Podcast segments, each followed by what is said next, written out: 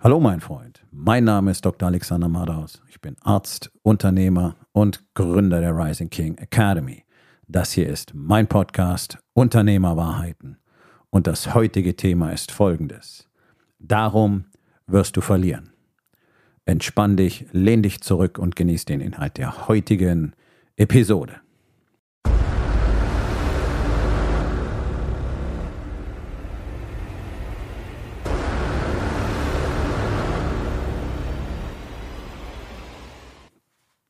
Deutschland verliert auf breiter Front. Ungefähr überall. Ich will jetzt gar nicht weiter ins Detail gehen, das tue ich schon seit vielen, vielen Folgen und wir sehen es, es funktioniert nichts wirklich in diesem Land. Äh, wir haben einen massiven Mangel an Leadership. Wir haben praktisch die komplette Abwesenheit von Leadership, ganz besonders in der Politik, aber auch in der Wirtschaft. Und jeden Tag wird es schlimmer. Jeden Tag werden die Meldungen aus der Wirtschaft, aus den Unternehmen, aus gerade aus großen Unternehmen, großen Mittelständlern, äh, aber auch aus den Konzernen wirklich dramatischer und man merkt einfach immer mehr, es ist dieser wirklich drastische, nahezu totale Mangel an Leadership, der überall dafür sorgt, dass die Dinge anfangen zu kollabieren. Es geht, geht seit viel zu langer Zeit nur um Shareholder Value und du siehst einfach, auf Dauer ist das kein erfolgreiches Geschäftsmodell. Und selbst große Marken wie VW und Audi und so weiter fangen an zusammenzuklappen. Okay, also, das eine Thema ist, wir brauchen garantiert Leader und zwar überall, nicht bloß in der Politik und in den Unternehmen, in den großen Unternehmen, sondern in jedem kleinen Unternehmen und tatsächlich brauchen wir auch in den Familien wieder echte Leader. Und das bringt uns einfach nur zurück auf den guten alten Slogan Every Man a Leader, mit dem ich 2016 in den USA das erste Mal in Kontakt gekommen bin. Und tatsächlich ist es so. Jeder einzelne Mann und auch jede Frau muss Leadership verstehen und Leadership leben. Jeder auf seinem Level, jeder äh, in seinem Bereich, in seinem Umfeld. Aber die Verantwortung für das eigene Leben und für die Dinge um einen herum und Verantwortung vor allen Dingen auch für die Konsequenzen, die die eigenen Handlungen im Leben von anderen haben, müssen alle Menschen übernehmen. Und hier bin ich ganz klar bei müssen, nicht bei sollte oder irgendeiner so anderen psychologisch weichgespülten Formulierung. Das ist ein ganz klares Muss und es ist auch gar nicht verhandelbar. Das ist der eine Grund, warum du scheitern wirst, denn du interessierst dich wahrscheinlich so wie 99 Prozent der Unternehmer in Deutschland nicht wirklich für das Thema Leadership, sondern du interessierst dich nur dafür, wie du möglichst einfach dein Unternehmen auf Kurs bringst. Wie schlecht das funktioniert, könnt ihr selber in den Statistiken nachlesen. Ich zitiere sie immer wieder. Und wir haben nun mal über 98 Prozent der deutschen kleinen und mittelständischen Unternehmen, die niemals wirtschaftlich wirklich erfolgreich sind auf Dauer. Da mögen einzelne Hochphasen dabei sein, die dann ganz schnell wieder vorbeigehen. Und warum gehen die vorbei? Genau, Mangel an Leadership. Leider sehe ich das auch immer wieder bei Unternehmern, die ich begleite, die einfach den großen Fehler machen, sich auszuruhen, wenn sie denn mal aus ihrer Misere entkommen sind. Denn alle kommen zu mir, wenn sie in der Scheiße stecken. Ich glaube, ich hatte ein oder höchstens zwei Kunden in den letzten Jahren, bei denen alles super lief und die aus einem anderen Grund kamen, nämlich weil sie keinen Sinn mehr im Leben gesehen haben, jetzt wo sie ja in Anführungszeichen alles erreicht haben. Die waren zwar ansonsten in den anderen Lebensbereichen völlig kaputt, aber im Business lief es halt super. Ja, aber privat, Beziehungen, was sie selbst angeht, Beziehung zu sich selbst, massive Sedierungsstrategien etc. pp. Also die typischen Probleme, die Männer eben so dieser Tage haben. Aber wie gesagt, das ist die Rarität. Normalerweise kommen Unternehmer erst, wenn sie tief in der Scheiße sitzen und ähm, manchmal einfach auch zu spät.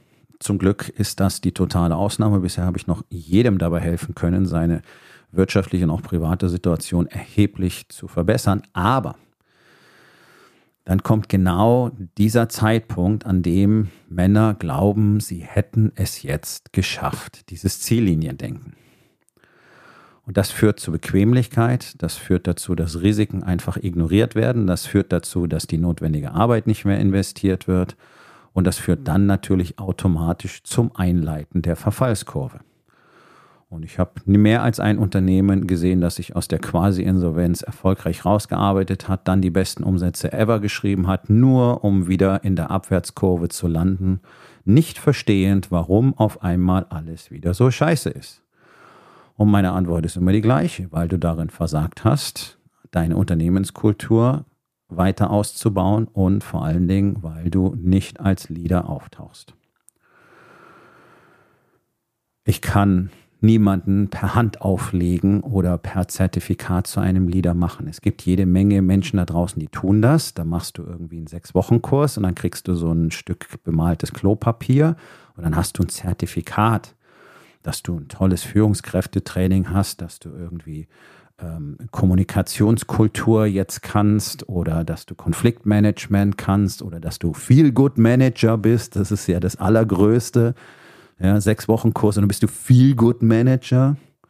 Das heißt, du musst immer noch nichts verstehen, aber die Leute fühlen sich jetzt nicht mehr so scheiße, oder wie? Also es ist wirklich großartig. Diese ganzen Papierchen, diese ganzen Zettelchen, auch wenn sie von irgendwelchen Hochschulen oder Fernhochschulen ausgestellt werden, die kannst du vergessen. Es gibt kein Leadership-Zertifikat. Kann es auch gar nicht geben, weil ein guter Leader zu werden braucht wirklich viel, viel Zeit, viel Energie und viel Arbeit an dir selbst. Und diese Arbeit an sich selbst ist so gut wie keiner bereit aufzubringen. Ja? Also wir leben einfach in, in einem Pussyland. Deutschland ist ein Land der totalen Verweichlichung. Wir haben praktisch keine Männer, wir haben nur so Weicheier, von denen viele anders erscheinen wollen. Deswegen sind sie so unglaublich aggressiv. Die meisten ja heutzutage nur noch verbal, weil sie körperlich gar nichts mehr auf die Reihe kriegen. Aber das, was du von Männern überwiegend erlebst, ist ja Aggression. Ne? Sofort verbale Aggression auch.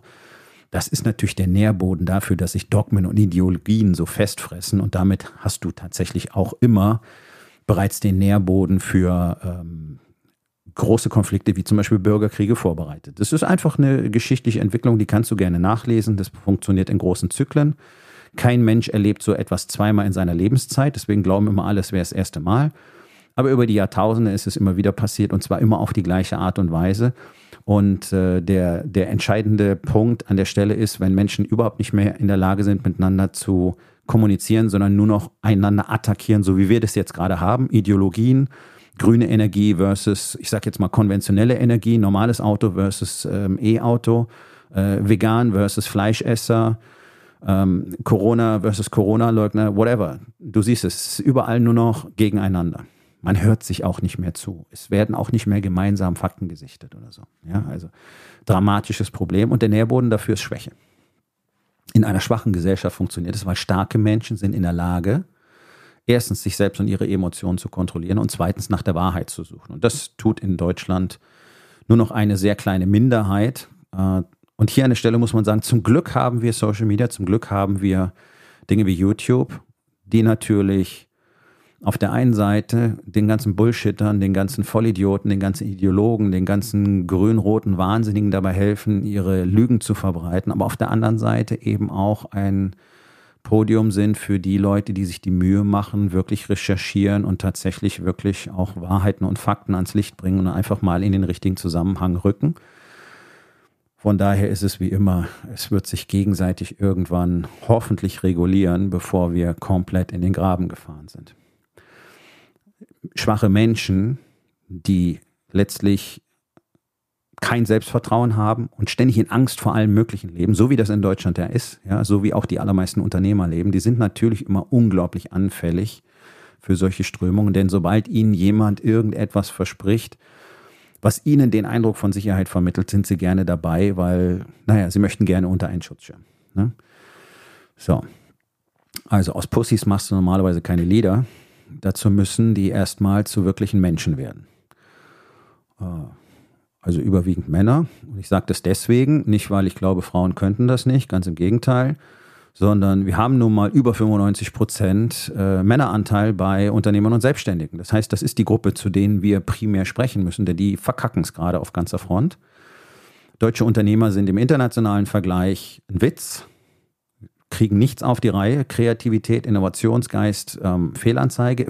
Und das Schöne ist, wenn wir mal jemanden haben, der kreativ und innovativ ist und wirklich was nach vorne pusht, wie zum Beispiel das Thema Kernfusion, dann äh, wird er spätestens, wenn es um Investoren und Fördergelder geht, hier in Deutschland komplett auflaufen, weil da, da spätestens der komplette Mut und auch die Vision fehlt, sondern Investoren äh, stecken ihr Geld lieber in irgendeine Hundescheiße aus der Berliner Startup-Szene, irgendein nächste Functional Food oder irgendein hirnloses ähm, äh, Spielzeugprodukt für Kinder, das äh, blöde Geschichtchen erzählt oder halt alles, was die Menschheit nicht braucht, weil sie die schnelle Mark wollen, ja, wie man früher gesagt hat. Oh mein Gott, da merkt man, wie alt ich bin. Weil sie einen schnellen Euro wollen, weil sie einfach schnell Cash machen wollen. Und ich denke, Aufgabe eines Investors wäre auch etwas äh, zum Wohle des eigenen Landes beizutragen. Aber da bin ich wahrscheinlich äh, zu sehr auf einer rosa Wolke unterwegs. In den USA ist es anders. Da sind nicht alle Investoren natürlich hier vom glühenden, äh, von der glühenden Vaterlandsliebe beseelt, aber viele. Und es gibt immer mehr Unternehmen, die einfach auch unglaublich erfolgreich sind mit diesem Made in America. Und das war ein genialer Zug von Trump damals. Make America Great Again. Das bräuchten wir in Deutschland. Wir bräuchten in Deutschland ein Make Germany Great Again. Und wirklich wieder auf Deutsch zu setzen, Produktion in Deutschland, wirklich vom, vom Samenkorn bis äh, zum fertigen Produkt. Es gibt einen äh, mittlerweile sehr erfolgreichen Bekleidungshersteller, die machen überwiegend Workwear, Jeans, aber auch Bekleidung für Jäger, Sportler. Die heißen Origin. Äh, die machen alles, die, die Baumwolle wächst in den USA, die wird dort verarbeitet, die wird dort gesponnen, die wird dort gefärbt und die wird dort weiterverarbeitet auf Maschinen, die in Amerika hergestellt worden sind. Also die haben wirklich so 100% America made.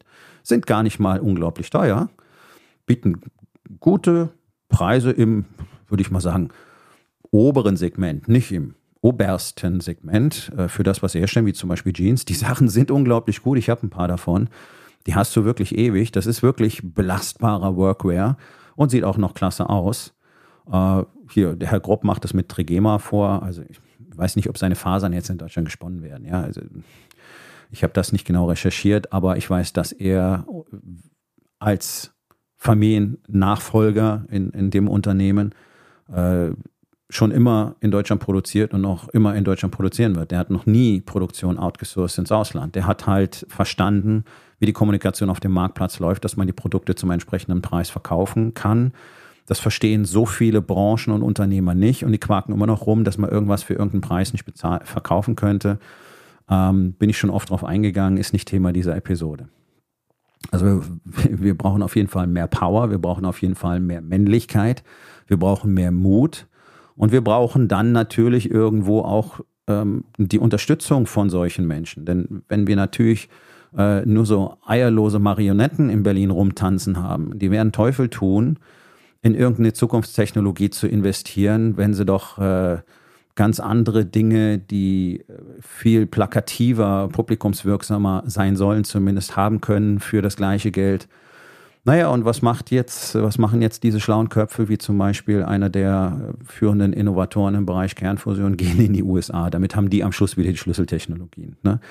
Wie sich's immer so ergibt, ist ja schon faszinierend. Das aber ist ja kein Grund für 99 Prozent der kleinen und mittelständischen Unternehmer in Deutschland einfach zu sagen, ja, bringt ja sowieso alles nichts, weil im Zweifel kriege ich keine Investition. Das sind ja, wenn man so will, Ausnahmen. Das ist eine Randerscheinung. Also es kennt ja jeder die Gaußsche Normalverteilungskurve, ne? dieser große Hut, der da liegt.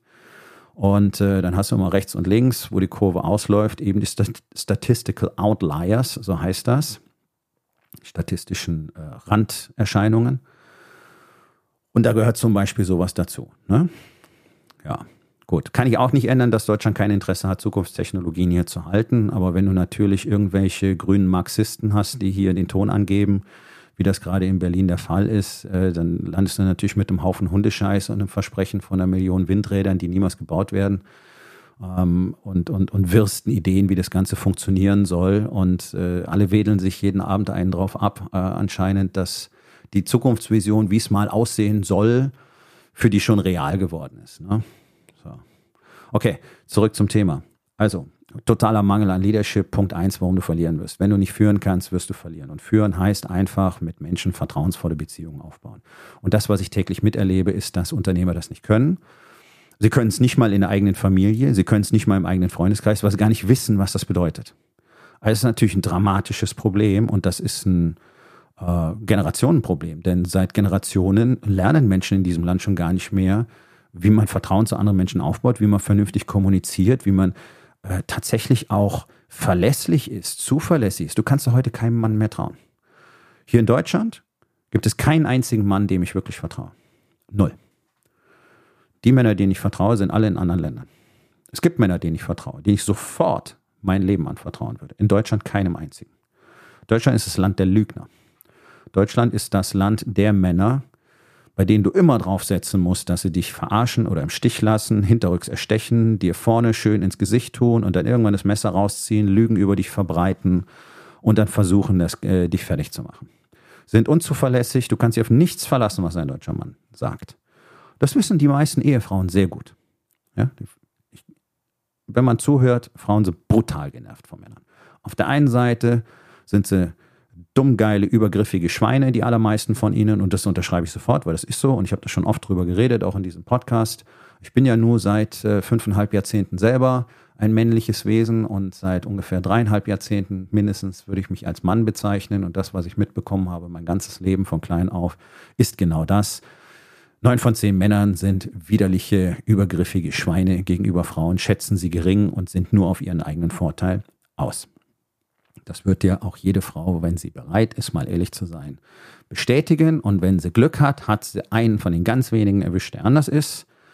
Ähm, bitte nicht verwechseln. Äh, ganz, ganz viele Männer sind einfach weinerliche Lappen, die vor ihren Frauen gehandelt werden. Und dann ähm, ja, sind die Frauen halt in der Lage, die zu formen und rumzuschubsen und zu dominieren, was Männern nicht gut tut. Und auch das kriege ich praktisch täglich geklagt, ähm, wie, wie schlecht äh, Unternehmer in ihren Ehen klarkommen und wie sehr sie gegängelt und kritisiert werden und unter Druck gesetzt werden. Aber natürlich auch jetzt nicht ähm, unverschuldet, muss man ganz ehrlich sagen. Denn wenn du einfach wie eine Pussy auftauchst und da gibt es halt eine Familie und Kinder und Dinge zu erledigen, einer muss es machen. Wenn du es nicht bist, macht es deine Frau und dann handelt die dich eben gleich mit. Und dann hat sie nicht zwei, sondern drei Kinder und das macht sie nicht happy. Und wenn ihr mal ein wirklich ehrliches Gespräch miteinander hättet, dann wird sie dir das wahrscheinlich auch bestätigen. Und ich weiß, es klingt jetzt sehr hart und äh, vermutlich für viele auch mal extrem arrogant, aber das ist einfach die harte Realität. Habt doch mal die Eier und interviewt eure Frauen einfach komplett ehrlich und offen. Macht euch aber darauf gefasst, das könnte möglicherweise das letzte Gespräch eurer Beziehung sein, denn wenn sie mal tatsächlich sich so weit öffnet, könnte ihr klar werden, dass sie da nicht mehr sein will. Den Gedanken ignoriert sie möglicherweise einfach ähm, schon lange. Ja. Gut, so will ich aber auch nicht weiter hier thematisieren. Aber das sind alles Ausprägungen von Mangel an Leadership. Mangel an Leadership heißt nämlich Mangel an Ehrlichkeit, Mangel an äh, Kontrolle des eigenen Ego, Mangel an emotionaler Offenheit und Verletzbarkeit, gleichzeitig Mangel an Emotionskontrolle, Mangel an Fähigkeit zur Kommunikation und an allererster Stelle das praktisch völlige Fehlen der Übernahme von Verantwortung. Ja, und wir leben in Deutschland wirklich im Land der Verantwortungslosen. Keiner übernimmt mehr Verantwortung für seine Handlungen und für die Konsequenzen daraus. Und Leute, einer der wichtigsten Sätze, die man sich wirklich einbrennen muss in den Frontallappen, ist, alles hat Konsequenzen. Und wenn du Leute verarscht und belügst und betrügst und ständig Termine verpennst und unpünktlich bist und deine Kunden unzufrieden machst und keinen guten Service anbietest, es wird dich einholen.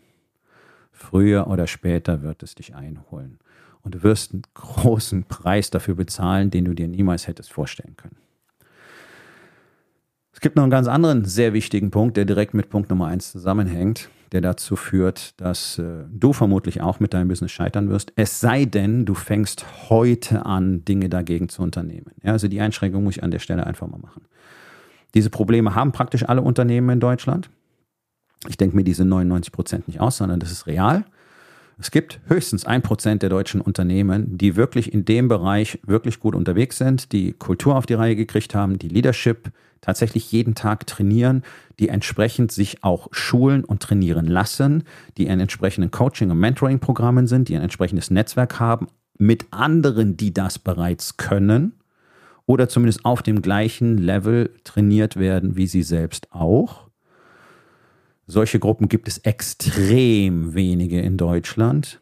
Ähm, und ich sage extrem wenige, weil ich davon ausgehe, es muss irgendwo noch eine geben, weil ich weiß nur von einer und das ist tatsächlich die Rising King Academy, die ich selber auch gegründet habe, genau aus diesem Grund, um Männern einen Ort zu geben, an dem sie miteinander diese Dinge trainieren können. Also speziell für Unternehmer, für vor allen Dingen mittelständische Unternehmer, die mindestens 10 bis 20 Mitarbeiter bereits haben um zu lernen, wie Leadership funktioniert, um sich spiegeln zu lassen, um sich zu reflektieren, um miteinander in Austausch zu stehen, miteinander offen in einem sicheren Raum kommunizieren zu können und das zu trainieren. Und das bewirkt innerhalb von Monaten bereits Wunder in Unternehmen. Und dazu gibt es auch sehr gute Zahlen. Ähm, da geht die Fluktuationsrate teilweise um, um über 50 Prozent zurück. Äh, da, da, geht der Krankenstand um 75 Prozent zurück und all diese Dinge, Produktivitätsraten gehen hoch. Und was Schlechte Produktivität durch schlechtes Leadership bedeutet, ist wirklich enorm. Unternehmen mit um die 150 bis 200 Mitarbeiter macht mindestens 2 Millionen pro Jahr Verlust wegen schlechter Produktivität, wegen schlechter Führung, schlechter Kultur. Das sind harte Fakten, das sind harte Zahlen.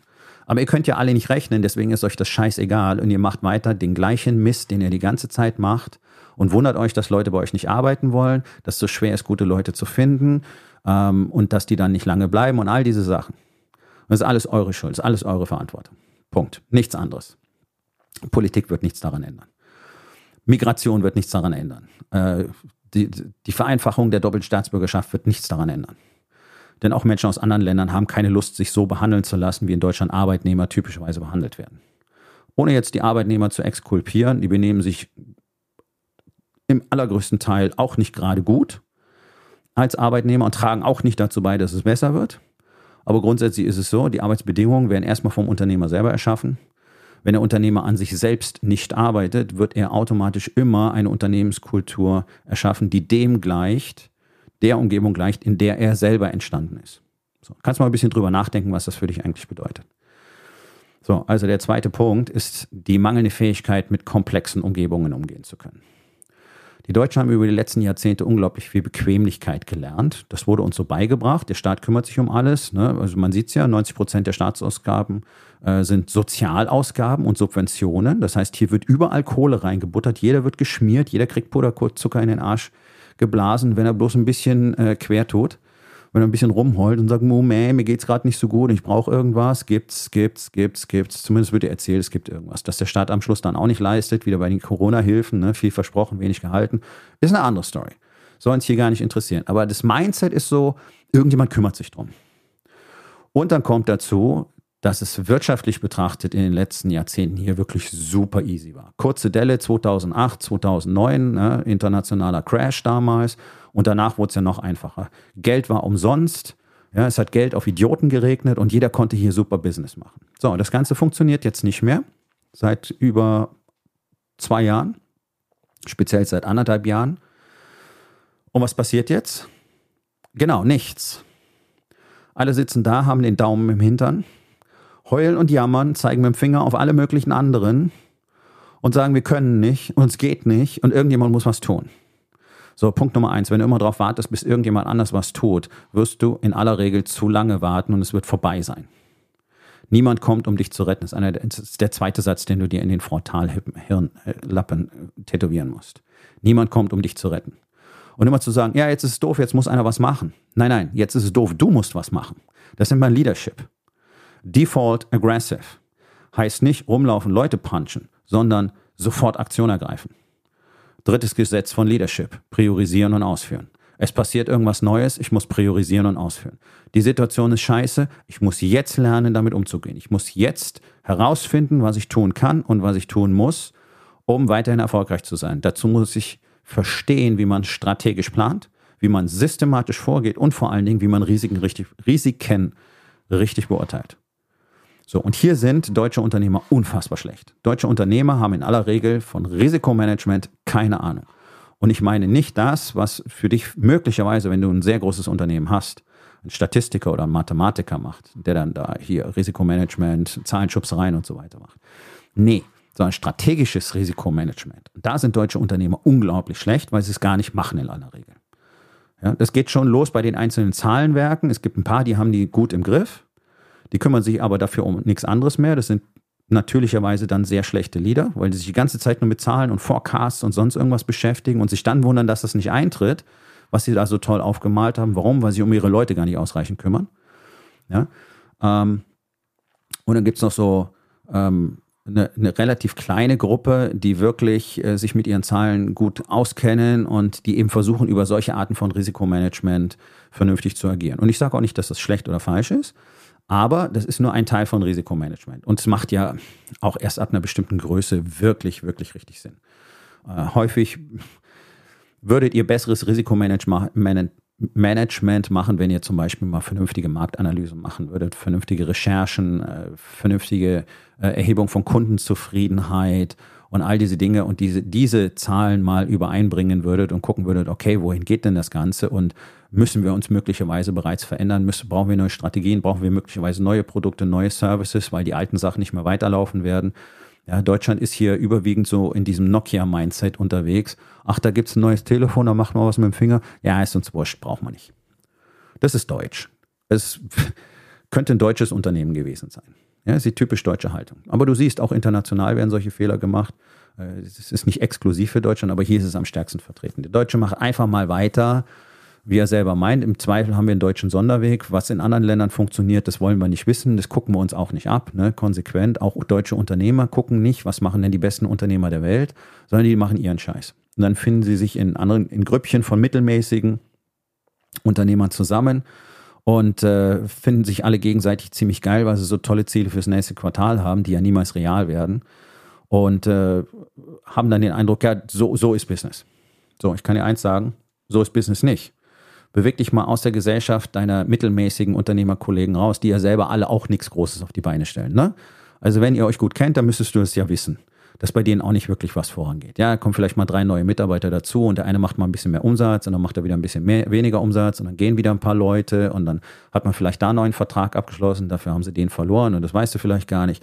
Also, ja, guck doch mal richtig hin, mit wem du dich da tatsächlich abgibst. Wirklich auf Sieg spielt doch hier gar keiner mehr. So, und das steht eben damit in Beziehung, dass hier keiner mit komplexen Umgebungen umgehen kann. Denn dafür brauchst du ein bestimmtes Skillset, ein bestimmtes Mindset und du brauchst ein sehr hohes Level an Resilienz und ein sehr hohes Level an Training. Was heißt jetzt überhaupt eine komplexe Umgebung? Also, es gibt komplizierte Umgebungen und es gibt komplexe Umgebungen. Eine komplizierte Umgebung haben wir praktisch überall. Äh, eine komplizierte Umgebung läuft nach festen Regeln ab. Also zum Beispiel ein Arbeitsvertrag. Ein Arbeitsverhältnis ist eine komplizierte Umgebung. Da gibt es eine Tätigkeit, die muss jemand machen, die ist normalerweise hoffentlich gut beschrieben mit Prozessen und so weiter und auch im Arbeitsvertrag vielleicht festgehalten. Dafür wird er bezahlt und kriegt vielleicht noch hier und da einen Benefit. Und ähm, in diesem Rahmen läuft das Ganze ab. Ein einfaches Beispiel für eine komplizierte Umgebung ist zum Beispiel Fußball. Du hast ein festes Regelwerk, nach diesem Regelwerk wird gespielt. Fertig. Alle wissen, wie das funktioniert. Schiedsrichter, Linienrichter, Spieler, whatever. So, natürlich gibt es einen gewissen Grad an Komplexität auch in einem komplizierten System. Denn Beispiel Fußball, du reagierst auf das, was der Gegner tut. Das ist das Level an Komplexität. Das ist aber sehr gering, weil ja alles durch das Regelwerk geregelt ist. Das heißt, der Gegner hat ja nur ein bestimmtes Repertoire zur Verfügung, nämlich das gleiche, was du auch hast. Und damit kann er spielen und du hast ein bestimmtes Repertoire an Möglichkeiten darauf zu reagieren zur Verfügung. Also wenn man es genau anguckt, ist, es, ist der Komplexitätsgrad sehr gering. Und das Ganze ist einfach eine komplizierte Umgebung, denn wir haben ein Regelwerk und danach funktioniert das Ganze. Eine komplexe Umgebung bedeutet Chaos.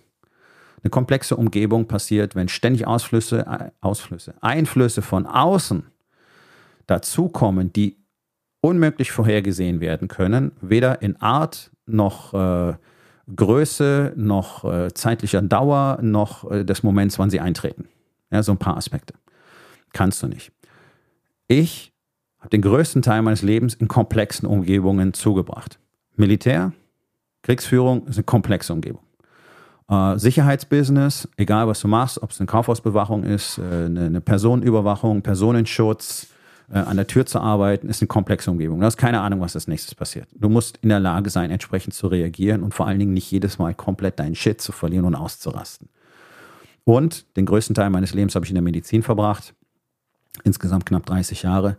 Und das ist mal eine komplexe Umgebung. Und da Top-Level, Intensiv- und Notfallmedizin, das heißt da, wo es wirklich spitz auf Knopf steht, wo Patienten innerhalb von Minuten von alles ist okay hin zu befindet sich im Sterbeprozess wechseln können, das ist maximal komplex.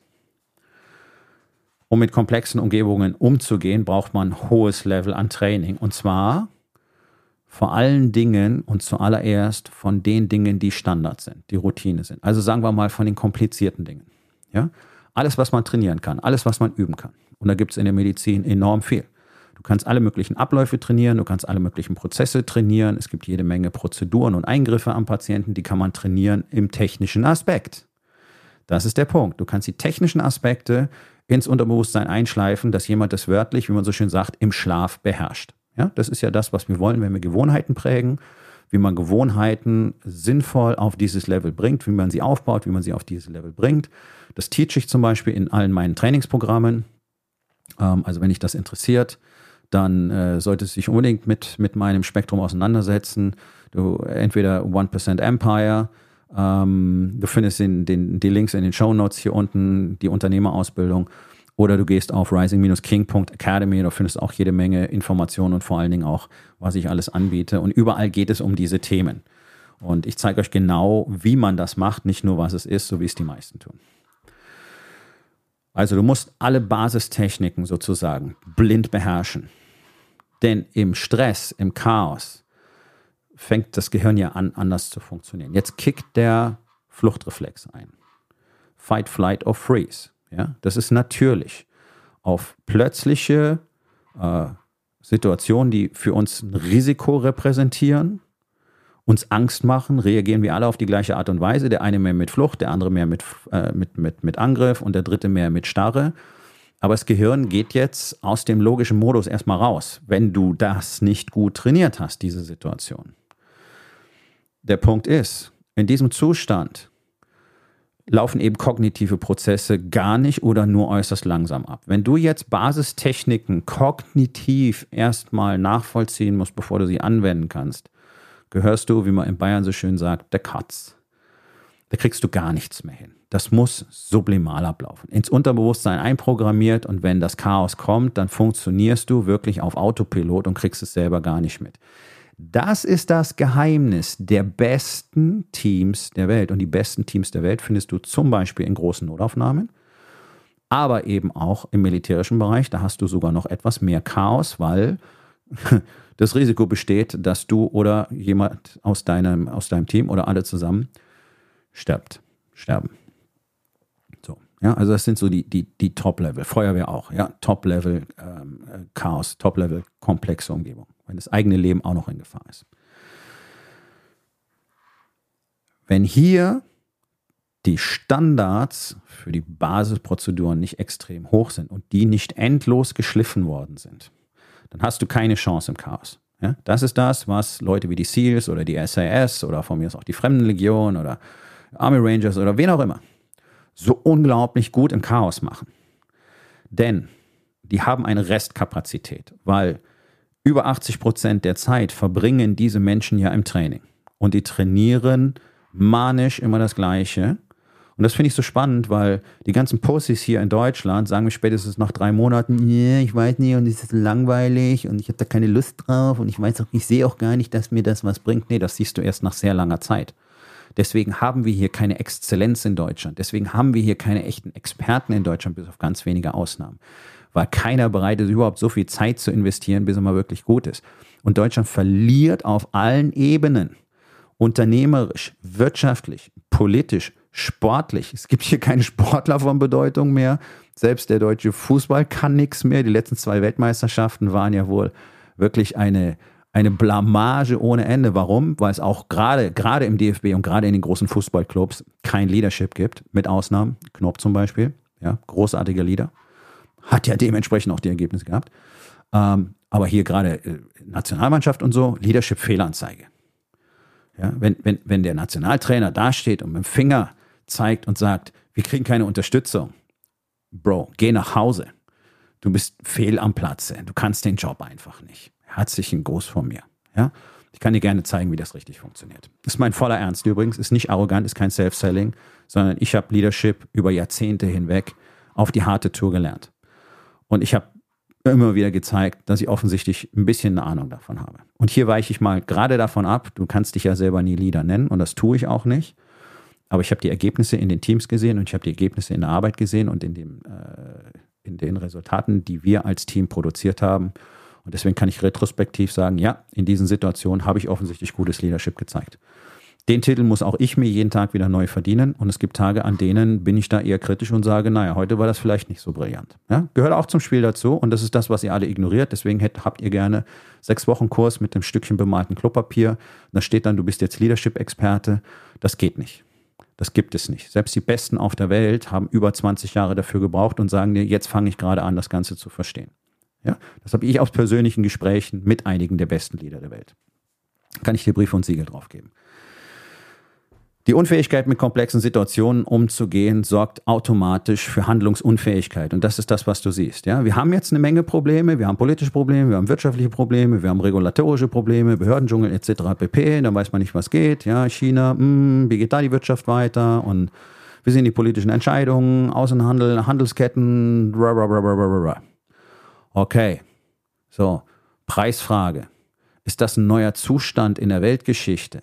Nee. Die Welt war immer maximal unsicher. Und ich glaube, jede Generation hat irgendwie geglaubt, die Welt geht jetzt dann unter und so geht es nicht mehr weiter. So, tada. Und so sind wir heute hier. Alles ist besser als je zuvor. Wir haben eine Menge neue Probleme. Ja, okay. Trotzdem, es sterben weniger Menschen auf der Welt, es hungern weniger Menschen auf der Welt und so weiter. Alles wurde besser. Es geht allen besser insgesamt. Tatsächlich. Bis auf ganz wenige Ausnahmen, leider Gottes. Ähm, aber das ist nicht das Thema dieses, dieses Podcasts. Mit komplexen Situationen nicht umgehen zu können, bringt alles zum Erliegen. Ja, und das siehst du in Deutschland eben ganz deutlich. Es ist keine Handlungsfähigkeit da. Die Situation wird immer komplexer und stehen alle da, offene Augen, offener Mund, keine Ahnung, was wir jetzt machen sollen. Warum? Weil nie jemand drüber nachgedacht hat, was man vielleicht in der Zukunft mal machen würde. Könnte, müsste. Was passieren könnte. Kannst du es vorhersehen? Nein. Kann ich das vorhersehen? Nein. Muss ich das Gleiche machen wie ihr alle auch? Ja, ich muss reagieren. Ich muss reagieren darauf, was da draußen passiert, wie sich der Markt verhält, wie, wie das Mindset insgesamt sich verändert äh, und so weiter. Okay, tue ich. Bleibt ja nichts anderes. Und das ist genau der Punkt. Warum kann ich das so gut? Weil ich mich jahrzehntelang darauf vorbereite. Weil ich seit Jahrzehnten an meiner Resilienz, an, an meiner Fähigkeit im Chaos noch gut zu funktionieren arbeite. Wenn du das nicht hast, ist deine Kapazität sofort auf Null, weil das Chaos dich überwältigt. Und dann tritt normalerweise Starre ein. Und das siehst du in Deutschland, das passiert gerade. Die einzige Idee, die die äh, Menschen noch haben, die die Unternehmer noch haben, ist eben der Rückzug ins knappheitsbasierte Denken, was ja für die allermeisten die, die, die Basisdenkweise ist.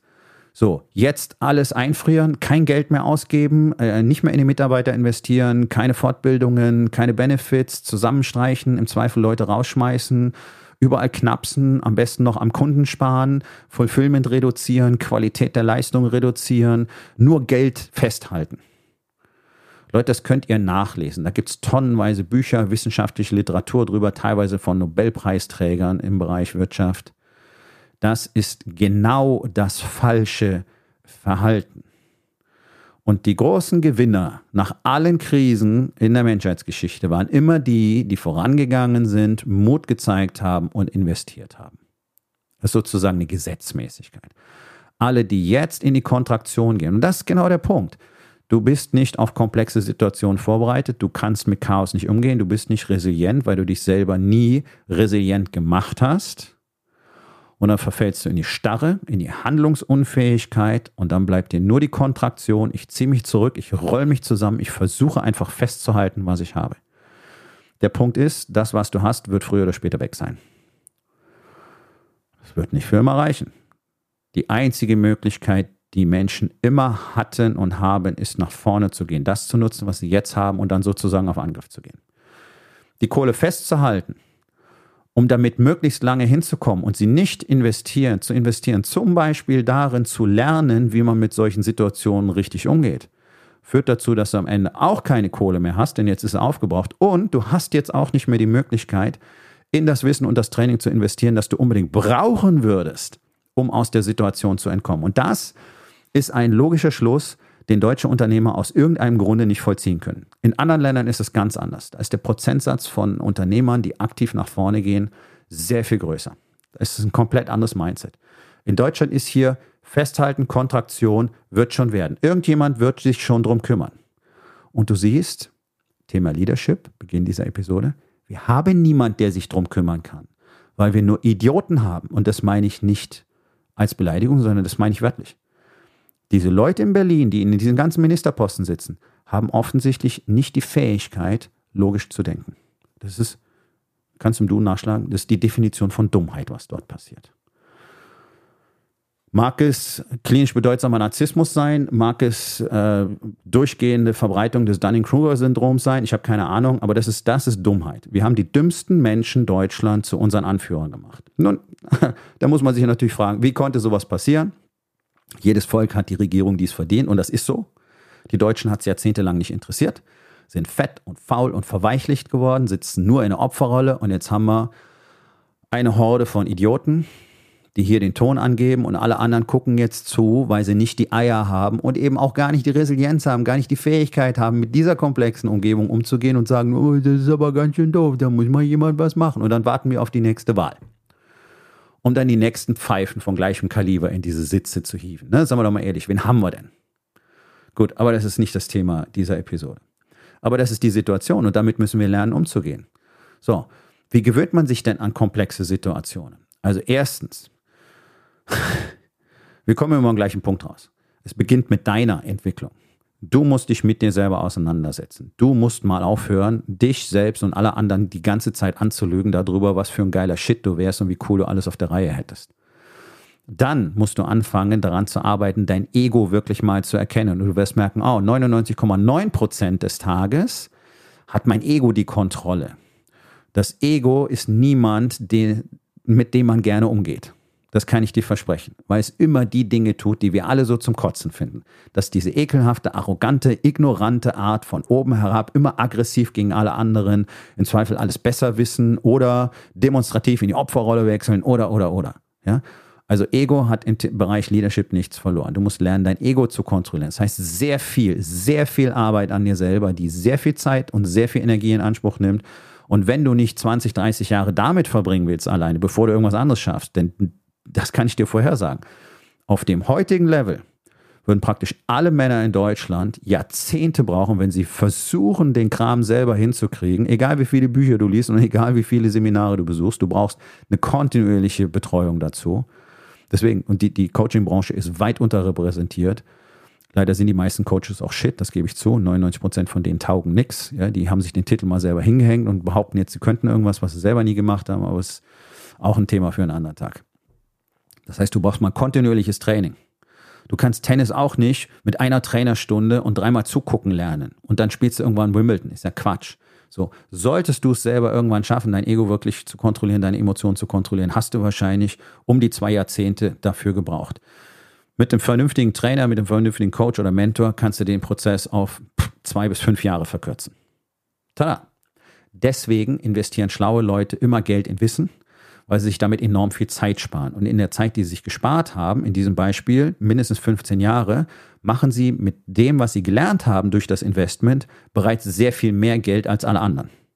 Das ist auch was, was die Deutschen nicht verstehen. Der deutsche Unternehmer versteht nicht, dass wenn er jetzt in seine Weiterentwicklung, die Entwicklung seines Unternehmens, Etablieren von Kultur und Leadership und so weiter investiert, in der Zukunft enorme Summen damit generieren wird, die ihm jetzt verschlossen sind. Und er wird gleichzeitig keine enormen Summen mehr vergeuden, die er gar keiner auf dem Schirm hat, weil er die Zahlen alle gar nicht erfasst und ausrechnet. Alleine Personalfluktuation, 112 Milliarden Euro pro Jahr für die deutschen Unternehmen. Hat keiner von euch auf dem Schirm. Ihr habt keine Ahnung, was euch das wirklich kostet. Im Einzelfall vielleicht mal die Abfindung oder der Headhunter. Aber was es wirklich bedeutet, auch an Opportunitätskosten, wie viele Kunden ihr möglicherweise schon verloren habt, deswegen, wie viele Mitarbeiter ihr zusätzlich verloren habt, deswegen, weiß gar keiner. So, das ist eine komplexe Geschichte. Das ist Thema Komplexität keine Kapazität dafür da. Warum? Weil die Basics schon nicht funktionieren. Die allermeisten Unternehmen haben nicht mal Prozesse installiert. Das ist der nächste Punkt. Also deine Weiterentwicklung. Okay, jetzt fängst du an, wirklicher Mensch zu werden. Kannst dein Ego kontrollieren, kannst deine Emotionen kontrollieren, kannst wirklich mal mit Menschen richtig reden, kannst wirklich mal offen und verletzbar auf andere zugehen, vertrauensvolle Verbindungen aufbauen. Jetzt bist du in dem Bereich, wo du anfängst, Leadership zu leben. Wunderbar. Von hier geht's weiter. Was ist denn strukturell los? Ist dein Unternehmen systematisch aufgebaut? Ist es strukturiert aufgebaut? Gibt es Prozesse für alles? Und damit meine ich nicht irgendeine Wissensdatenbank, die du mal deinen Mitarbeitern empfohlen hast oder irgend so ein, so ein Manual, was ihr mal zusammengeschrieben habt, sondern wirklich funktionierende, getestete Prozesse und Systeme. Haben die meisten nicht. So, ja, also du merkst, da hängt ein ganzer Rattenschwanz dran. So, da müssen die Leute in ihrem Bereich tatsächlich eigenverantwortlich die Sachen regeln lernen. Das geht nur, wenn du ein echter Leader bist, denn ansonsten wirst du ihnen gar nicht genug vertrauen und du wirst im Micromanagement stecken bleiben und sie werden halt für immer sehr eingeschränkte Leistung bringen, weil sie wissen, du kontrollierst alles nach und sie können eigentlich sowieso selber nichts. Wenn die in ihrem Bereich Leadership zeigen, wenn die in ihrem Bereich diese Fähigkeiten erworben haben, autonom dort agieren können und reproduzierbar gute Ergebnisse bringen, seid ihr schon einen sehr großen Schritt weiter. Denn jetzt fangt ihr an, wirklich Resilienz aufzubauen. Jetzt fangt ihr an, wirklich eure Standards tief einzuprägen. Und wenn diese Maschine so immer weiter getuned und geschliffen wird und optimal wie geölt funktioniert, dann seid ihr in der Lage, mit komplexen Situationen umzugehen. Denn jetzt weiß jeder, was er zu tun hat. Alle sind bereit, eigenverantwortlich, immer zum Besten des Teams, sprich des Unternehmens zu arbeiten. Und alle sind auch in der Lage, noch Druck abzupuffern, abzufedern, sind flexibel genug, um neue Dinge zu tun und haben auch genügend Vertrauen in das gesamte Team, in die gesamte Organisation, um schnelle Richtungswechsel möglicherweise zu tolerieren. Ich hoffe, ihr kriegt ein bisschen Bild davon, was für eine Power das hat. Das ist das, was du als Leader, als Unternehmer brauchst. Du brauchst ultimativ die Fähigkeit, mit komplexen Umgebungen umzugehen. So, hier ist ein Tipp. Mein absolutes Steckenpferd, das wisst ihr, ist das Training des Geistes über die Domain Body. Und das empfehlen die schlauen Menschen bereits seit Tausenden von Jahren. Ja, ich erwähne das immer wieder gerne. Die Griechen haben es so gemacht, die Römer haben es so gemacht. Nietzsche hat darüber geschrieben, dass der Körper mehr Weisheit besitzt als der Geist. Der ist das Eintrittstor, das ist das Tor zum Geist. Körperlicher Stress ist ja für unser Nervensystem, für unser Gehirn nicht anders als äh, der Stress im Büro. Stress ist Stress. Und wenn du deinen Körper regelmäßig durch intensive Phasen von äußerst unangenehmem Stress schickst, dann bist du resilienter. Das heißt, du wirst immer besser darin, in komplexen Umgebungen äh, dich zu behaupten, weil du schon weißt, wie du unter maximalem Stress agierst. Das heißt, intensivstes körperliches Training immer wieder, nicht täglich, ja? aber oh, ein, zweimal die Woche darf schon auftauchen, mindestens, führt dazu, dass du tatsächlich immer besser wirst, in komplexen Situationen vernünftig zu handeln, weil du schon weißt, wie dein Gehirn in komplexen Situationen unter maximalem Stress funktioniert. Du kennst die kleine Stimme in deinem Kopf, du kennst das ganze Gejammer, was dann da abgeht und du kennst die ganze Panik, die du dann kriegst, wenn du das Gefühl hast, du kriegst jetzt gleich keine Luft mehr. Und da geht's los. Schau dir mal die deutschen Männer an. Also Kraft und sowas ist ja hier komplett Fehlanzeige. Wir haben einen ganz kleinen Prozentsatz, ich glaube irgendwas um die vielleicht drei bis vier Prozent, die sind wirklich fit. Ja, projiziert auf alle Altersgruppen. Den Rest kannst du getrost vergessen. Ja, ja, alle machen Sport. Ihr macht alle Sport weit in eurer Komfortzone. Ihr dandelt da ein bisschen rum. Ihr lauft immer die gleiche Strecke. Ihr spielt vielleicht ein bisschen im Fitnessstudio, spielt ein bisschen Tennis, spielt ein bisschen Golf. Und dann erzählt ihr euch die Story, ihr werdet irgendwie sportlich aktiv. Leute, ich habe berufsmäßig jahrelang Menschen getestet. Also ich habe tausende von Ergebnissen selber gesehen und die Literatur spiegelt es ja auch wieder seit Jahrzehnten. Das kannst du vergessen. Das tut gar nichts für deine Resilienz, tut gar nichts für deine Widerstandsfähigkeit. Es tut ein bisschen was für deine Cardio-Fitness, vielleicht auch ein bisschen was für deine Überlebenszeit in dem Maß und der Unregelmäßigkeit, wie es passiert, für die allermeisten nicht mal das. Das ist die harte Wahrheit. Das heißt, wenn du wirklich mal anfangen würdest, ein harter Kerl zu werden, wirklich mal anfangen würdest, absichtlich zu leiden, da würden enorme Dinge für dich in deinem Leben passieren. Und das Ganze ist sogar neurowissenschaftlich bewiesen. Es gibt etwas, das nennt man limbische Reibung, Limbic Friction. Und die entsteht, wenn wir uns bewusst in physische Zustände von Qual begeben. Und ein richtig hartes Workout ist Qual, ist Schmerz, ist Pain. No pain, no gain. Vielleicht schon mal gehört. Ja, das ist so. Und dann passieren in unserem Gehirn ganz wundersame Dinge. Wir sind nämlich zum Beispiel deutlich besser in der Lage, mit unserem Fluchtreflex umzugehen. Die Neigung, Angst zu haben vor allem Möglichen, sinkt. Depressionsneigung sinkt und unsere kognitive Leistungsfähigkeit, unsere Kapazität wächst. Das passiert, wenn wir körperlich unter maximalen Stress geraten. So, deswegen wirst du keinen der besten Lieder der Welt sehen, die nicht in einem körperlich wirklich verdammt guten Zustand sind und die nicht wirklich auch immer wieder Workouts machen, wonach sie fast oder sogar real zum Kotzen gehen. Das gehört für die zum Normal dazu, weil sie wissen, was das bedeutet, weil sie wissen, was da passiert. Das deutsche Mindset ist, warum sollte ich mich so anstrengen?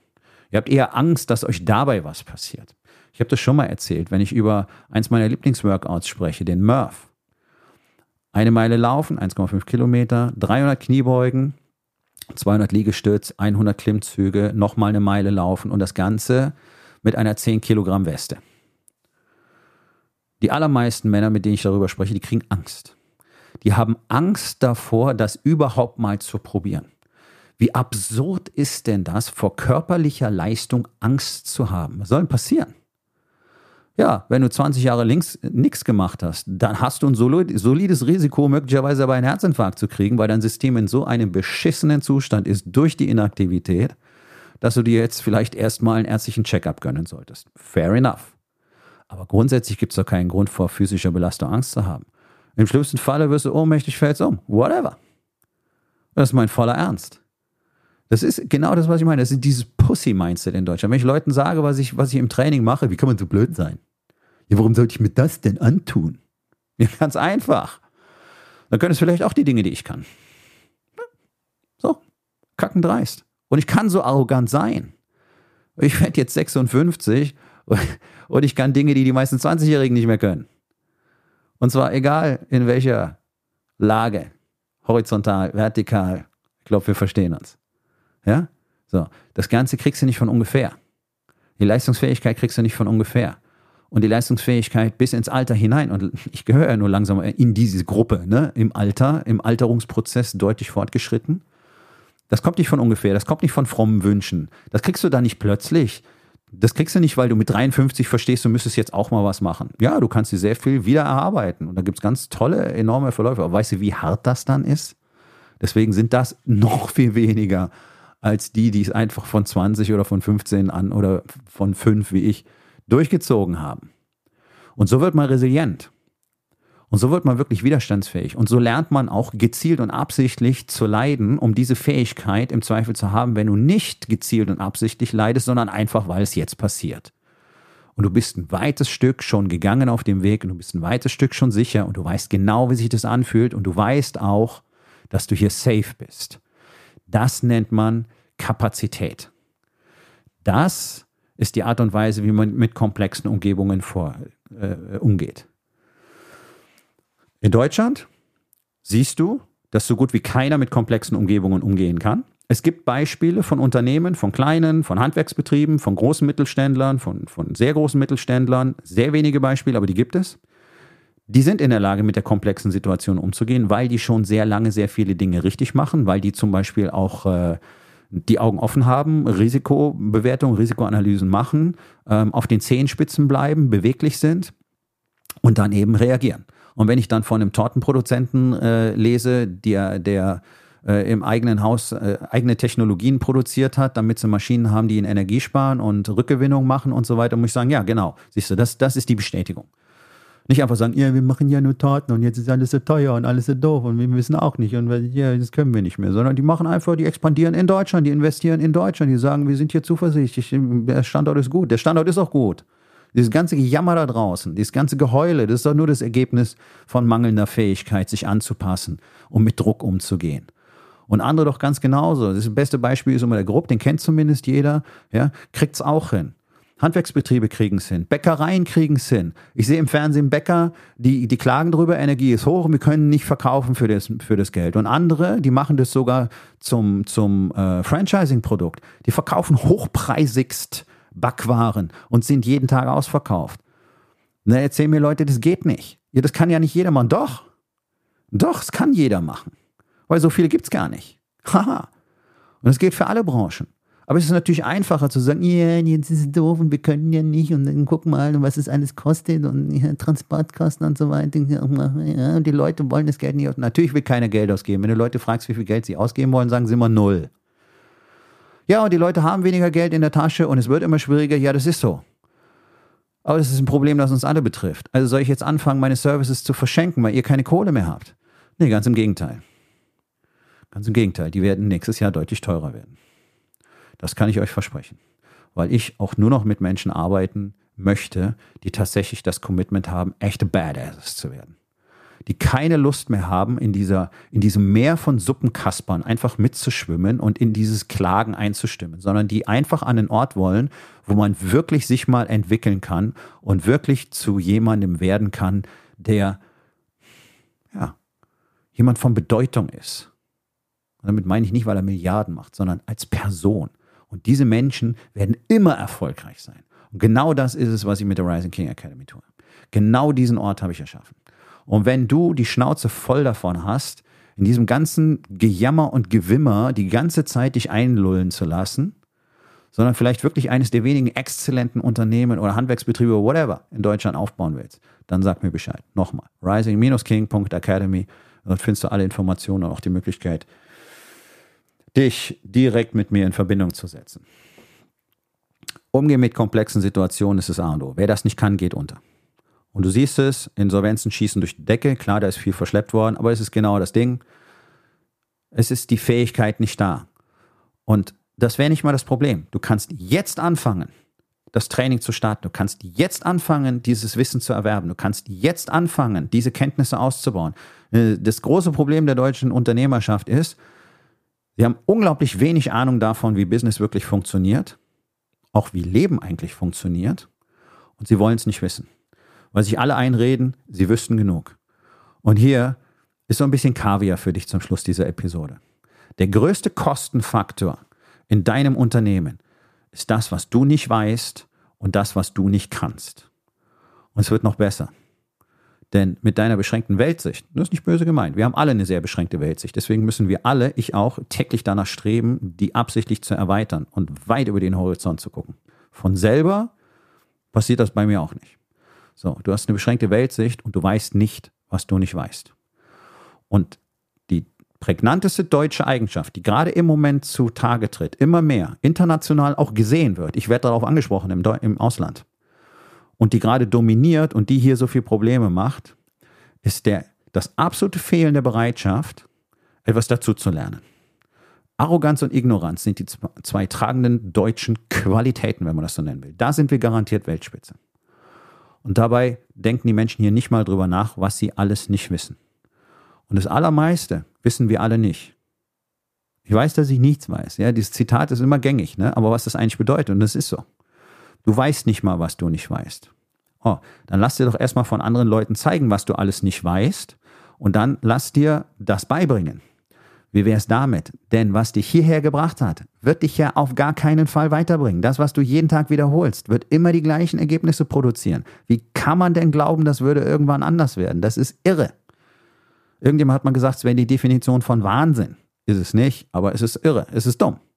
Es ist dumm. Es ist das, was alle machen gerade. Immer das Gleiche. Sich jedem Wissen verweigern, sich der Tatsache verweigern, ich werde es allein nicht schaffen, ich brauche Hilfe, ich brauche jemanden, der mir zeigt, wie es geht, ich brauche jemanden, der mich an der Hand nimmt. Und hey, das macht keiner umsonst. Schön groß. Ah, Moment, doch. Ich mache das ein Stück weit umsonst. Das ist mein voller Ernst. Denn im September, 11. 11. bis 15. glaube ich, startet meine neue Unternehmerbefreiung-Challenge. Um euch allen einen Weg raus aus diesem endlosen Hamsterrad zu zeigen, in dem ihr drin steckt wenn ihr nämlich nicht wisst, wie es funktioniert mit Resilienz und Komplexität und Fokus und Strategie und Struktur und Selbstmanagement und Gewohnheiten und, und, und, und, und. Deswegen seid ihr ständig in der Überforderung und glaubt die ganze Zeit, ihr steuert auf den Burnout zu, was wahrscheinlich so real ist, denn dazu brauchst du einfach genügend Kapazität, Resilienz und so weiter. Nun gut, um euch all diese Dinge zu zeigen, habe ich die Unternehmerbefreiung Challenge erschaffen. Die erste hatte über 100 Anmeldungen, da waren wir schon über die Kapazität. Es gibt maximal 100 Plätze. Äh, Resonanz war riesig, war fantastisch. Fünf Tage lang, äh, fünfmal eine Stunde live mit mir. Und ich werde euch ganz genau erklären, wie der ganze Shit funktioniert. Keine, keine verwässerte Version, kein dauerhaftes Pitchfest. Ähm, ich lasse nichts weg oder äh, kappe irgendwo die entscheidenden Teile raus oder sonst irgendwas, sondern fünf Tage 100% live mit mir, das, wofür Leute sonst viele, viele tausend Euro bezahlen müssen, für euch. Kostet dich deine Zeit und deine E-Mail-Adresse. So, den Link für die Unternehmerbefreiung Challenge findest du auch hier in den Show Notes. Ähm, die, ich habe jetzt schon die ersten 20 Registrierungen. Das Ding ist seit drei Tagen offen.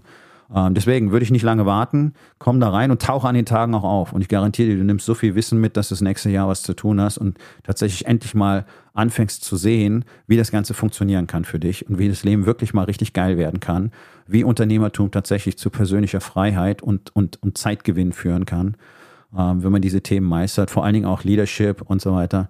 Das ist alles Thema in dieser Woche. Äh, also, es gibt tatsächlich was umsonst. Ja? Ja. Aufgabe des Tages. Wo in den vier Bereichen? Body, Being, Balance und Business. Bist du nicht in der Lage, mit komplexen Situationen umzugehen? Zum Beispiel, weil du sie gar nicht gewöhnt bist, weil du sie nicht aktiv suchst. Und was kannst du heute noch tun, um das zu verändern? So, mein Freund, das war's für heute. Vielen Dank, dass du dabei gewesen bist. Wenn es dir gefallen hat, dann sag es doch bitte weiter, teile diesen Podcast und hinterlass mir doch bitte, egal auf welchem Portal du diesen Podcast gehört hast, eine Bewertung. Das hilft mir sehr und vor allen Dingen hilft es anderen dabei, diesen wertvollen Podcast zu finden und ihn auch weiterzugeben.